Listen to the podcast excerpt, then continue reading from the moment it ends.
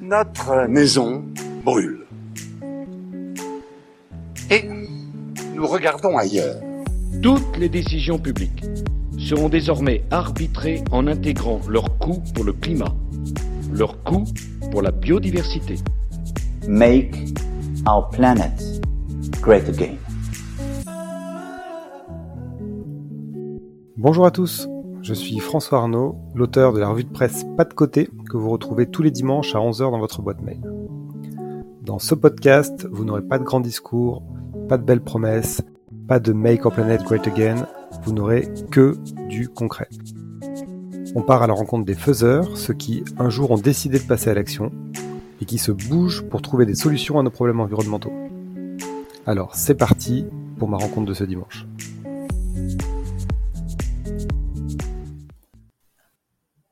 Aujourd'hui, j'ai le plaisir de recevoir euh, dans Pas de côté Yann Lemoine. Yann est le fondateur de l'entreprise Les Biens en commun. Et comme son nom l'indique, aujourd'hui, on va parler de commun, donc euh, sortir d'une logique de propriété individuelle des objets et passer plutôt à une logique d'usage. Bonjour Yann. Bonjour François. Merci beaucoup d'avoir euh, accepté bah, mon invitation. On va passer une trentaine de minutes ensemble et faire ce pas de côté pour parler des biens en commun. Alors, on va commencer par la petite question rituelle de pas de côté. Est-ce que tu peux nous dire qui tu es, mais sans nous parler de ton activité pro? Très bien. Alors, donc oui, comme tu disais, je m'appelle Yann Lemoine. Euh, je suis franco-anglais, euh, père français, mère euh, britannique, et je suis né au, Niger en 1987. J'ai vécu six ans au Niger, six ans au Burkina Faso, avant de rentrer quand mon père a pris sa retraite en Dordogne, et euh, j'ai ensuite fait des études en environnement, agronomie euh, à Paris. Euh, avant de bouger un petit peu sur Pékin, Londres, et puis de me poser en région lyonnaise il y a maintenant 8 ans. Oui, c'est riche, très riche comme, comme passé. Et tu t'intéresses à l'écologie et au sujet dont on va parler aujourd'hui depuis quand? Est-ce que tu as eu un déclencheur de prise de conscience? Est-ce que c'est au fil de l'eau? Comment tu as, as, vécu ton chemin? Alors, je pense que hum, je l'associe pas directement avec une démarche écologiste, mais, mais, mais depuis tout petit, avec un père qui a fait 40 euh, ans, euh, notamment d'Afrique noire, euh, on a été sensibilisé très jeune aux enjeux de gaspillage eau, électricité, consommation superflue, etc. Euh, je pense que l'approche n'était pas une approche, en tout cas l'approche de mon père n'était pas par rapport à l'écologie, mais juste par rapport à la sobriété, quels sont les, vrais besoins, et, euh, éviter voilà, de, surconsommer et ensuite de, surjeter. mon père nous a toujours fini, finissait toujours nos, assiettes après, après le repas, typiquement, et on se faisait engueuler à chaque fois quand on oubliait d'éteindre l'électricité ou de fermer le, robinet. Donc, euh, donc, prise de conscience très jeune à quel moment ça a été associé à la question écologique et aux limites euh, de nos planètes? Notre planète, ça, c'est venu un peu plus tard euh, au, cours, euh, des études, je pense, en, lisant beaucoup, en regardant beaucoup de documentaires. Je suis un, grand fan d'Arte. Et, et, petit à petit, ma conscience écologique s'est structurée, on va dire. Puis je l'ai associé à, beaucoup d'autres choses, hein, conscience sociale globalement et, conscience sur ce système socio-économique que je, que je considère obsolète d'un point de vue écologique, mais d'un point de vue social également. Alors, euh, question comme ça, euh, parce que tu m'as tendu une perche, est-ce que tu as un auteur, un livre euh, que tu nous conseillerais de lire et qui, toi, t'a construit et t'a aidé à te construire? Oula, en sortir un comme ça, c'est compliqué. Euh, surtout que j'ai pas une bonne mémoire pour ce genre de choses. Euh, une, des, un des livres que, j'ai beaucoup aimé, j'en ai fait un résumé. J'aime bien faire des résumés de, bouquins ou de documentaires que je lis ou je regarde. C'était euh, la BD qui s'appelle Economics de Monsieur Godwin, il me semble, qui est une histoire de l'économie bah, à travers les âges, enfin on va dire depuis 400-500 ans, et que je trouve très bien faite et qui notamment, voilà, on n'est pas euh, focalisé sur l'aspect environnemental, mais tous ces enjeux euh, euh, sociaux et environnementaux liés au modèle économique sont, plutôt bien traités. je pense que c'est un, livre très intéressant, ne serait-ce que pour voir que ce sont des cycles globalement et qu'on est en train de répéter les erreurs du passé. Eh ben, je ne connaissais pas, je vais aller voir. Est-ce que tu peux nous rappeler le titre? Economics. Economics. avec un X à la fin. Et euh, je crois que c'est. Le prénom, je sais, je l'ai plus, mais c'est Godwin, je crois, le, le nom. Et c'est une grosse BD qui, qui, a, qui a fait parler d'elle il y a, il y a quelques années quand c'est sorti et c'est vraiment très bien fait parce que c'est c'est assez dense, hein, mais pour euh, un gros bouquin de 300 pages qui parle d'économie, c'est quand même relativement accessible, notamment du fait que ce soit une, une BD. Eh ben, merci pour le conseil de lecture. Euh, maintenant que les, présentations sont faites, est-ce que tu peux nous dire concrètement ce que, ce que fait les biens communs, les biens en commun, pardon? Alors, les biens en commun, euh, l'objectif c'est de proposer une alternative crédible. Euh, donc crédible, je veux dire par là qu'il soit adopté par une majorité à terme pour la, propriété des objets, des appareils domestiques avec un focus sur le, petit électroménager, mais, à terme ça peut être plus large. Euh, c'est un service de location de ces appareils, appareils qui seraient stockés dans des casiers connectés et casiers connectés qui seraient installés dans, les halls d'entrée d'immeubles. Et donc, en tant qu'habitant d'un immeuble, euh, à travers une application, vous pouvez réserver un appareil pour le moment de votre besoin. Vous descendez le récupérer, vous vous en servez, puis vous, venez le, redéposer à, la fin. Globalement, il, s'agit de hum, transposer ce qui a été fait avec les, les vélos en libre service pour les appareils mais pas dans la rue, globalement dans deux étages en dessous de, ce, en dessous de chez vous. Et alors comment elle t'est venue cette idée? Euh, L'idée, je l'ai eue il y a 4 ans, donc ça fait bientôt 2 ans que je bosse dessus, euh, mais je l'ai eue il y a 4 ans quand je travaillais chez EDF et que je cherchais un petit peu hein, du sens à ma vie, notamment vie professionnelle. Euh, bon, moi, j'ai une conviction très forte qui est qu'il qu'il est absolument indispensable de réduire euh, significativement la production-consommation de, biens et de services, mais enfin surtout de biens, si on veut vivre à, à 10 milliards en 2050 de manière décente pour tous et paisible. Euh, en revanche, je ne pense pas que la majorité des gens soient convaincus de, de, ce besoin, on va dire, soient conscients des enjeux et donc prêt à renoncer à la consommation pour des raisons environnementales. C'est trop tôt encore, de, mon point de vue. Euh, et puis le système n'est pas du tout fait pour actuellement, puisqu'il repose, la stabilité du système repose sur la consommation-production de masse, notamment pour créer de l'emploi. Donc euh, je me suis dit, bah, comment est-ce qu'on peut faire pour réduire la production sans que les gens aient besoin de renoncer à la consommation. Et donc tout ce qui était mutualisation me semblait euh, la bonne approche, puisque ça permet de réduire la production tout en permettant aux gens de continuer à utiliser, voire mieux à démocratiser l'accès à des biens de, de, qualité pour, pour tous. Et, et il y a quatre ans, j'avais réfléchi un petit peu bah, sur quel euh, type de biens qu'on utilise déjà. Il ne s'agit pas de mutualiser de, de nouveaux biens comme les trottinettes électriques où je suis assez critique, qui rajoutent de l'impact finalement. Euh, quel, quel type de biens est-ce qu'on a déjà et dont on se sert finalement peu et qu'on pourrait mutualiser. Et euh, j'imagine qu'en regardant un peu autour de, de, moi dans mon studio, je me suis dit, bah ouais, j'ai plein d'objets domestiques, d'appareils, de petits électroménagers dont je me sers finalement très peu. L'aspirateur, le fer repasser, l'appareil à raclette, la perceuse, etc. Et, si on trouvait une manière de, de, les mettre en commun et de convaincre euh, suffisamment de personnes de passer à la mutualisation, ça pourrait avoir un impact significatif. Alors j'ai j'ai vu un, chiffre pour appuyer ton propos sur ton site euh, à propos de l'utilisation de la perceuse. On a quand même quasiment tous, enfin on a beaucoup une perceuse, et euh, je crois qu'elle est utilisée en, en, moyenne 12 minutes sur l'ensemble de sa durée de vie, c'est ça? C'est effectivement une statistique que j'ai euh, que j'ai trouvée. Euh, je crois que c'est l'ADEME. Voilà, euh, parfois on trouve 12, parfois on trouve 15, parfois on, on trouve 20. Il faut pas, faut pas, je pense, être s'accrocher trop aux chiffres précis, mais globalement, en tout cas, oui, ça montre que qu'une perceuse est très peu utilisée au cours de sa vie. Ouais. Et donc, d'où l'idée de la mutualiser, parce que elle va passer 99,9% de son temps dans un, dans un de nos placards. Quoi. Ouais, ça c'est vraiment bah, typiquement pour moi l'aspirateur. Hein. Je ne dis pas que ça sera le l'appareil le plus simple à mutualiser, parce qu'il y a des gens qui s'en servent très souvent, mais globalement, en moyenne, on s'en sert une fois par semaine, on s'en sert 40 minutes en moyenne et, euh, et, on en est tous équipés pourtant. Donc euh, un aspirateur est vendu toutes les 10 secondes en France. Donc voilà, je vous laisse imaginer la statistique euh, au niveau européen, mondial, et puis qu'est-ce que ça sera demain quand euh, les 5 milliards de personnes qui n'ont pas un aspirateur euh, auront un aspirateur? Et donc voilà, aujourd'hui on a un immeuble, 40 appartements, 40 aspirateurs qui passent 99% de leur temps dans un, dans un placard. Et c'est pareil pour les faire repasser, c'est pareil pour les appareils à clés, les perceuses, etc. etc. Enfin, c'est quand même un, un volume significatif d'appareils qu'on a dû produire et demain qu'on va jeter, qui sont finalement faiblement utilisés.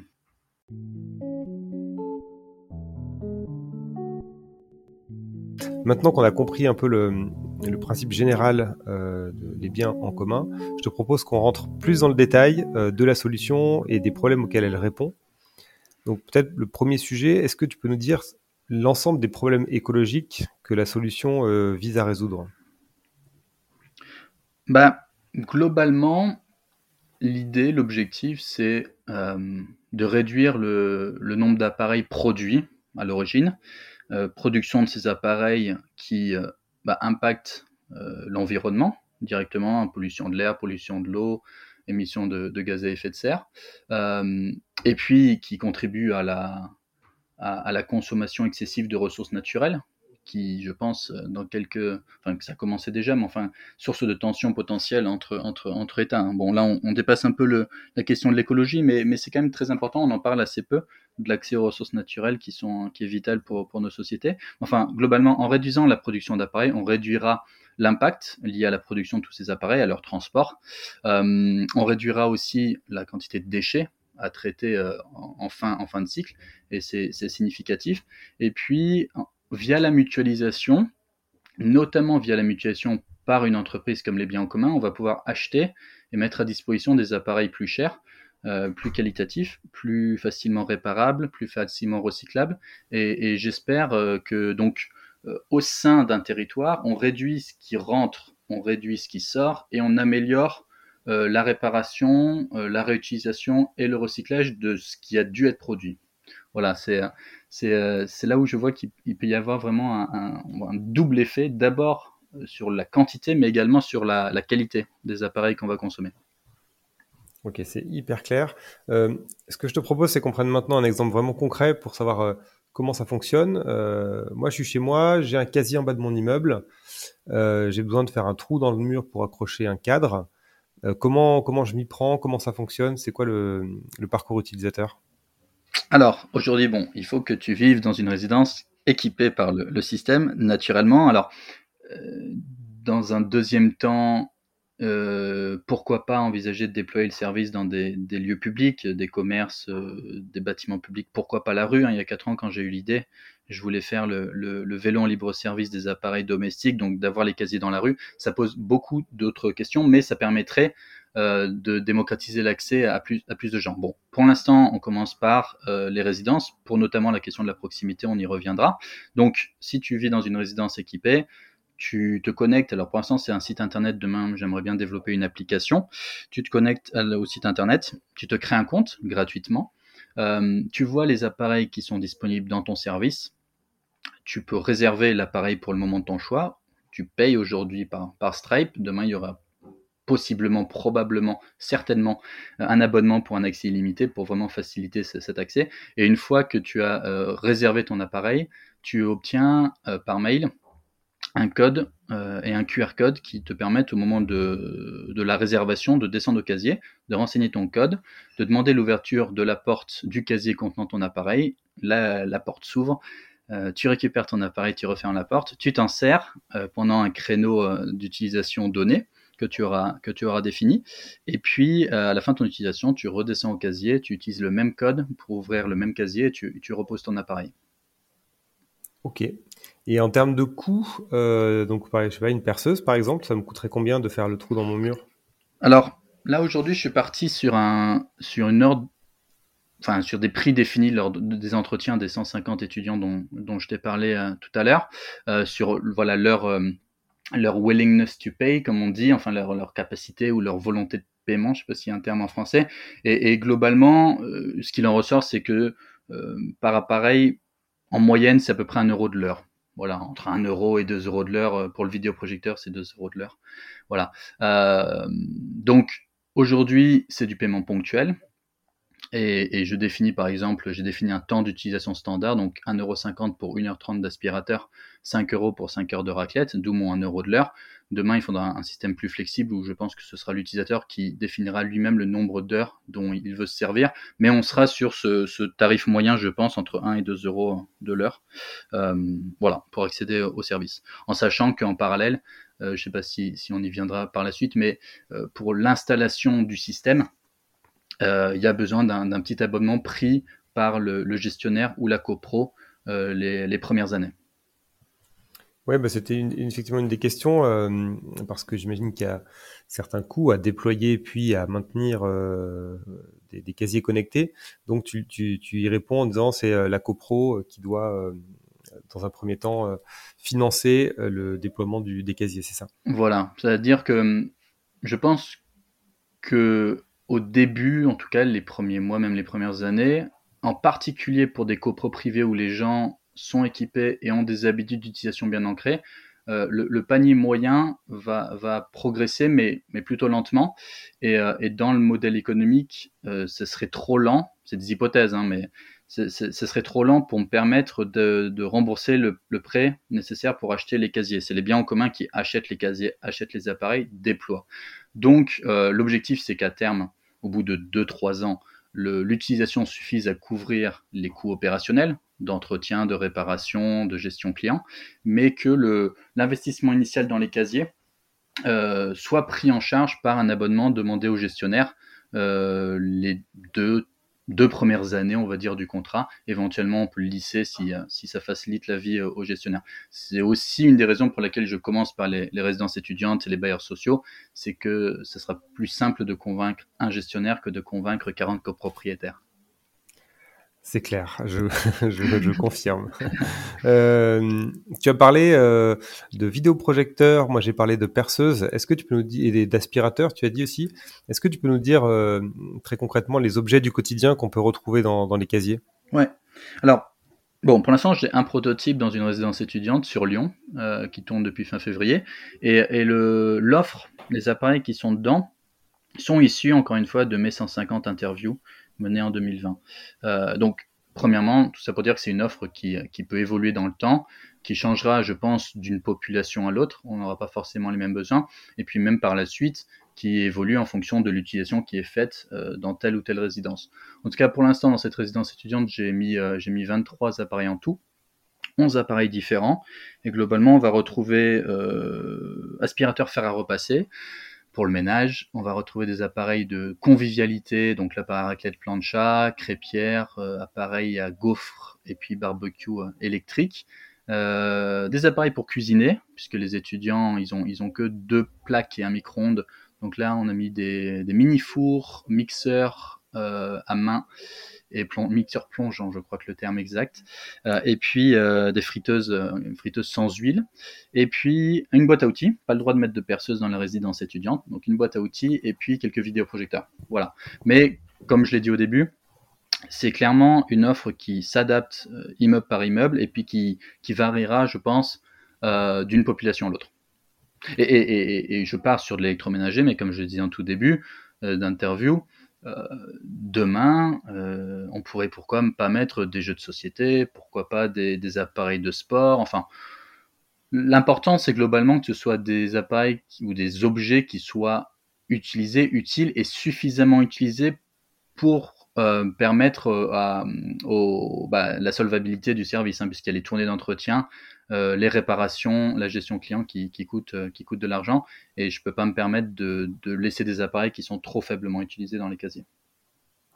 Alors tu parles de réparation des objets parce que peut-être on peut le repréciser pour que ce soit bien clair. C'est pas moi en tant que voisin qui vais mettre euh, un de mes objets dans le casier pour le prêter à quelqu'un d'autre. C'est bien les objets détenus par les biens en commun qui seront dans les casiers. Hein. Oui, c'est vrai, tu, tu, fais bien de le préciser. En tout cas, le, service principal, le, service, le premier service, c'est clairement ça, c'est de la location par les biens en commun. Donc des appareils qui sont achetés par les biens en commun, ce qui permet aussi du coup de mettre à disposition des appareils euh, plus chers, plus qualitatifs, plus recyclables, plus réparables. Euh, par contre, pourquoi pas, dans un deuxième temps, envisager un service complémentaire? J'ai pas mal d'idées de services qu'on pourrait rajouter autour des casiers, euh, mais, un service complémentaire de euh, laisser quelques casiers vides pour permettre du, partage entre voisins. Ou, d'ailleurs, avec ou sans casier, via l'application, avoir un petit forum d'échange, de discussion entre voisins, mais à travers lequel des voisins peuvent partager des appareils en complément de ceux qui sont, qui sont dans les casiers. Mais effectivement, le service premier, c'est bien de la location, c'est pas du partage. Et les biens en commun va garantir, via des journées d'entretien, euh, l'entretien la réparation et l'évolution de l'offre. C'est-à-dire que si on, voit qu'un appareil est trop faiblement utilisé, on va pouvoir venir le changer. Euh, je pense que l'implication des habitants sera fondamentale également pour, pour la réussite du, service et, faire en sorte qu'on dépasse une relation fournisseur-client, que ce soit vraiment un projet commun, c'est le cas de le dire, notamment permettre aux habitants de voter pour me demander de venir rajouter tel ou tel appareil dans les casiers. Et alors, euh, quels sont les retours de, des étudiants là, qui bénéficient euh, des casiers dans leur résidence pour l'instant? Alors, le, bon, le déploiement fin février en, en plein semestre Covid, avec confinement, couvre-feu. Euh, voilà, ça n'a pas été la période la plus facile pour, pour le déployer. Euh, on va dire qu'il y a eu de l'utilisation tout de suite, ce qui est une bonne chose. Et donc tous les mois, j'ai de l'utilisation. Il y a de l'utilisation qui monte petit à petit, notamment depuis septembre. Euh, donc, donc ça, c'est chouette et c'est ce qu'il faut voir, c'est qu'il y a une progression. globalement, j'ai eu à peu près 80 utilisations en tout avec là les mois de septembre, octobre, novembre qui sont les, mois pendant lesquels le service a été le plus utilisé. Utilisation qui doit encore progresser. Hein, je suis encore loin d'avoir atteint le nombre d'utilisations nécessaires pour que le, le, le, service soit solvable. Mais euh, en point très positif, bon déjà il y a le fait que techniquement ça fonctionne. Les utilisateurs sont autonomes et c'est un objectif numéro un. Les utilisateurs sont satisfaits, c'est-à-dire que moi j'envoie un petit questionnaire après chaque utilisation et les retours sont très très très positifs, très encourageants. Il y a aussi pas mal de retours, euh, euh, comment dire. Enfin c'est pas proactif, mais spontané, euh, des retours qualitatifs pour euh, me donner des conseils sur comment je pourrais améliorer le service. Donc ça veut vraiment dire que les étudiants se, l'approprient, euh, ils s'en reservent. En général, un utilisateur, une fois qu'il s'est servi une fois, il, revient. Et puis le dernier point très positif, c'est que pour l'instant, en 6-8 mois de présence sur place et en 80 utilisations, il n'y a pas eu une dégradation ou, un vol. Moi, c'est ce que je pressentais, c'est ce que j'espérais, euh, mais c'était une des limites qu'on m'avait euh, euh, mis en avant, on va dire, depuis deux, ans que je, porte le projet. Donc voilà, les retours sont positifs. L'aspirateur est vraiment l'appareil qui est le, plus utilisé de loin, mais, par exemple le vidéoprojecteur ou le mini four sont également bien utilisés. Bon, c'est excellent. Euh, on te souhaite de voir euh, ces chiffres progresser encore et encore. C'est ça, c'est ça. Euh, on a une petite question rituelle dans le podcast Pas de côté. c'est la petite question hors de zone de confort que, que je vais te poser du coup. Est-ce qu'on a vraiment besoin de rajouter des biens matériels connectés, donc en l'occurrence les casiers, dans le but de vouloir diminuer la production de biens matériels? Est-ce qu'on n'est pas en train de le serpent qui se mord la queue? C'est une bonne question. Et, euh, et ça, finalement, ça nous ramène à, la question des alternatives actuelles à la propriété et pourquoi, selon moi, ça se démocratise pas. Donc, c'est une question un peu de pragmatisme. C'est-à-dire que clairement, euh, dans ma vision des choses, dans 15, 20, 25, 30 ans, euh, non seulement les gens partagent plus facilement entre eux et n'ont pas besoin d'un intermédiaire et de casiers connectés, mais également on est dans plus de sobriété et on a peut-être moins besoin de tous ces appareils. On fait sa crêpe sur, sur une poêle et puis on n'achète pas une crêpière.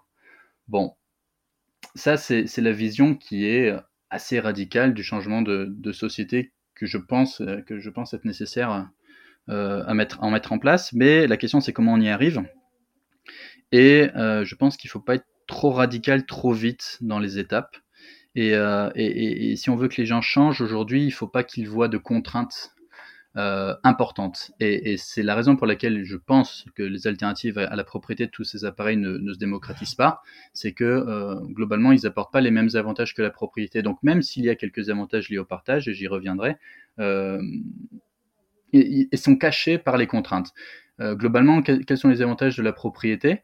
C'est que on va vous garantir que l'appareil dont vous avez besoin est là, à proximité, disponible au moment du besoin, qu'il fonctionne, et puis que vous êtes autonome. Voilà. Euh, avec les casiers connectés dans le hall d'entrée de l'immeuble et un service géré par une entreprise, on valide normalement ces cinq points. Euh, on apporte un service aussi, donc on ne s'attend pas à ce que ce soit les habitants eux-mêmes qui prennent le temps l'énergie pour gérer un pool d'appareils euh, mutualisés. Euh, on, apporte aussi une question d'assurance, c'est-à-dire que les biens en commun seront assurés. Donc, si vous cassez accidentellement l'appareil, ce n'est pas un problème. Donc, ça va rassurer aussi les, usagers. Et donc, entre le fait qu'on qu apporte les mêmes avantages que la propriété et les avantages liés à un service, le pari, c'est que du coup, les avantages liés au partage à la mutualisation seront euh, visibles. Donc accès à plus d'appareils de meilleure qualité, moins de contraintes personnelles de stockage, d'entretien, de, réparation euh, et des économies. Voilà. Donc les casiers connectés, dans l'idéal, on s'en passerait, mais je pense que dans ce cas-là, euh, ça, peut, ça peut être utile et qu'il faut voir tous les impacts bénéfiques qui, qui, en découleraient. C'est vraiment, c'est vraiment le, le pari. L'objectif, effectivement, c'est pas de venir rajouter un service, rajouter des appareils que les gens n'ont pas aujourd'hui et que demain les gens continuent à acheter tout leur électroménager actuel et ont accès à des appareils en plus grâce au casier. C'est vraiment pas l'ambition. Euh, c'est vraiment pas de refaire ce qui a pu être fait avec les trottinettes électriques, par exemple. ok. Ben, merci euh, d'avoir joué le jeu de cette question euh, et, de voir ta vision sur le long terme et le nécessaire chemin et la transition pour y arriver. C'est hyper intéressant comme tu vois les choses. Je te propose qu'on passe à la dernière étape de notre euh, discussion. Le temps passe vite euh, et on va parler plutôt du futur, euh, de ta vision du futur et puis aussi du futur pour les biens en commun. Alors, on va commencer par une question un peu personnelle. Toi, quel est ton sentiment sur nos défis environnementaux, climatiques? Tu fais partie des optimistes, des pessimistes? Comment tu vois l'avenir? oh, je pourrais en parler pendant des heures. Euh, je suis pessimiste si on ne change pas le système global, le système socio-économique dominant. C'est-à-dire que je ne pense pas qu'on peut traiter euh, les conséquences, les problèmes actuels avec les, mêmes règles du jeu que, que ceux qui ont été utilisés pour aboutir à ces problèmes. Je crois que c'est Einstein qui disait ça globalement. Euh, globalement, le, système actuel, il a été euh, défini, il est optimisé pour faire quoi? Pour produire, produire, produire et pas cher. Il le fait très bien, il faut lui reconnaître. Sauf que pour moi, demain, il faut produire moins, il faut produire moins et il faut produire mieux. Et les règles du jeu actuel ne le permettent pas. Donc c'est totalement utopique, je pense, de, de, de penser qu'on va pouvoir produire moins et mieux, si c'est l'objectif, mais pour moi c'est l'objectif, il faut produire moins et mieux euh, avec, avec le système actuel. Donc tant qu'on change pas les règles globales, et donc c'est un programme politique globalement, qu'il faut porter à un niveau national voire supranational, je suis assez défaitiste, pessimiste. Euh, maintenant, je pense premièrement que c'est possible, Hein, c'est finalement les, les, règles actuelles, c'est nous qui les avons édictées il y a, il y a globalement il y a 40 ans, hein, avec euh, le tournant financier du, capitalisme. Donc c'est l'humanité qui s'est mis ses propres règles. C'est pas comme si c'était des limites euh, physiques, biologiques, astrophysiques, comme peut le dire Aurélien Barraud hein, quand il, fait la différence entre limites euh, et conventions. Euh, aujourd'hui, les règles économiques, c'est pas des limites économiques, c'est des, des, conventions, et donc on est, on est en capacité de les changer. Donc ça ne tient qu'à nous. Je veux dire, je serais beaucoup plus pessimiste si le problème c'était une question de ressources naturelles disponibles, si c'était un problème de technologie, de connaissances ou de compétences humaines. C'est pas le cas. Aujourd'hui, ce qui nous limite, c'est euh, des barrières qu'on s'est fixées, euh, qu'on s'est fixées nous-mêmes. Donc, je pense qu'on peut les changer. Maintenant, est-ce qu'on va les changer? C'est quand même, c'est quand même un sacré défi parce que c'est pas du ressort du citoyen ou de l'entrepreneur que je suis. Donc, moi, en attendant, euh, en attendant que un politique ou une personnalité de haut niveau propose un, vrai changement de système, et j'en vois assez peu pour l'instant, je, je l'avoue, eh ben, il faut essayer à notre niveau de, de faire bouger les choses et c'est ce que j'essaie de faire en tant qu'individu dans ma vie de tous les jours, mais également en tant qu'entrepreneur avec les biens en commun. Et alors, quelles sont les prochaines étapes euh, pour euh, les biens en commun? Qu'est-ce qu'on peut te souhaiter? Quels sont les grands jalons là que tu veux atteindre euh, dans les, dans les mois qui viennent? Il faut que je trouve de l'argent. non, là, globalement, j'ai donc j'ai un prototype dans une résidence étudiante qui tourne. Pour moi, la phase de la preuve de concept est faite il y a de l'utilisation, il faut encore que ça monte, évidemment, mais il y a de l'utilisation, ça se passe bien, les utilisateurs sont contents. Euh, l'objectif pour le premier semestre 2022, ce serait de déployer le service dans 3, 4, 5 résidences euh, en plus, étudiantes, mais je suis aussi ouvert à d'autres possibilités, notamment chez les bailleurs sociaux ou avec, des promoteurs. Donc là, il faut que je trouve ces, ces résidences plutôt en région lyonnaise, puisque dans un premier temps, il faut que ce soit moi qui assure l'entretien, la réparation, et puis d'être présent pour bien comprendre les utilisateurs. Voilà, donc là, il faut que je trouve les résidences pour une phase, on va dire, de consolidation. Je peux consolider tous mes différents processus, euh, bien, enfin, valider les hypothèses prises dans le modèle économique, puisque bah, on ne fait rien dans ce système ou peu de choses si c'est si pas rentable, c'est une, des limites d'ailleurs. Euh, donc il faut que je, je, prouve à tout le monde que, que, mon, mon, business est, solvable, rentable. Et puis il faut que je développe en plus mon, le logiciel propriétaire. Pour l'instant, je suis pas propriétaire du logiciel. Euh, c'est une PME que, j'ai trouvé qui, qui avait un logiciel de réservation de partie de bowling pour la petite histoire et qu'on a adapté pour pas cher pour faire une réservation de partie d'aspirateur. Donc c'est vraiment chouette comme pour mon prototype. Je pouvais pas espérer mieux, mais il faut que je développe ma propre solution. Euh, et, et, l'idée c'est qu'à la fin de cette phase de consolidation, bah, on ait des bases solides euh, sur lesquelles commencer le déploiement, le déploiement commercial. Et donc pour ça, bah, il faut que je trouve des sous. Donc c'est ce que je suis en train de faire actuellement. Donc euh, si certains de tes auditeurs ont des idées, faut pas hésiter. et puis euh, la dernière chose sur laquelle je suis sur le point d'aboutir, c'est trouver un, un, associé. Je porte le projet depuis deux ans, je suis seul. Ça n'a pas été un choix. C'est juste que j'ai pas trouvé la bonne personne et, et il faut pas s'associer avec n'importe qui. Donc c'est pas toujours simple. Il y a eu des périodes un peu de solitude. Euh, au cours de ces deux dernières années. Euh, mais aujourd'hui, bah, de toute façon, que je le veuille ou non, pour passer à cette phase, on va dire, de consolidation, euh, il faut, il faut qu'on soit plus que qu'une personne. Donc, euh, donc je suis en, en phase de, de trouver mon associé futur directeur, directeur général de l'entreprise. Et voilà, et donc l'idée, c'est ça, consolider l'ensemble 2022, fin 2022, début 2023, commencer à déployer commercialement en région lyonnaise et puis, et puis réfléchir à comment, euh, si ça fonctionnait sur Lyon, comment est-ce qu'on peut les s'aimer et s'aimer de manière euh, rapide parce que bah, y a quand même une urgence. Et, pour moi, toutes les bonnes idées qui peuvent participer à, réduire notre, notre impact et à rendre nos sociétés plus durables devraient euh, essaimer de manière très décentralisée, très rapide, en mode euh, le plus open source, euh, le plus open source possible. Bah, pour, pour, pour générer de l'impact et de l'impact fort. On, on a plus de temps à perdre. Et, et moi, je prends l'exemple pas mal euh, du vélo en libre service. Hein. Finalement, il y a 20 ans, ça n'existait à peu près nulle part. Je crois que Lyon a été la première grosse métropole à mettre en place un système à l'échelle d'un grand territoire. Ça, c'était en 2005. Et, et 15 ans plus tard, maintenant, toutes les métropoles et grandes villes du monde ont leur service de vélo en libre service. Donc, c'est un peu l'ambition que je vois, la vision que, que j'ai pour le, le, développement des biens en commun, mais plus globalement de ce concept. Hein. Ce ne sera pas les biens en commun qui, qui déploiera ça à travers le monde, c'est pas du tout mon ambition, mais que le, le concept, le service SM de manière très décentralisée et très rapide, euh, c'est comme ça que je, je verrai la suite. Eh ben écoute, euh, c'est vraiment tout ce que je te souhaite. Euh, merci beaucoup d'avoir pris le temps bah, de faire ce pas de côté avec moi. Et puis, je te souhaite vraiment le meilleur pour les biens en commun. Et, et, et voilà, eh merci ben, beaucoup plaisir, à toi. François, merci à toi. Au revoir. Au revoir. J'espère que ça vous a plu. N'hésitez pas à me faire des retours, des commentaires, à partager auprès de vos proches ou sur les réseaux. Et donc on se retrouve la semaine prochaine avec un format plus classique de pas de côté, la newsletter, à 11h dans votre boîte mail. Je vous souhaite une très belle semaine.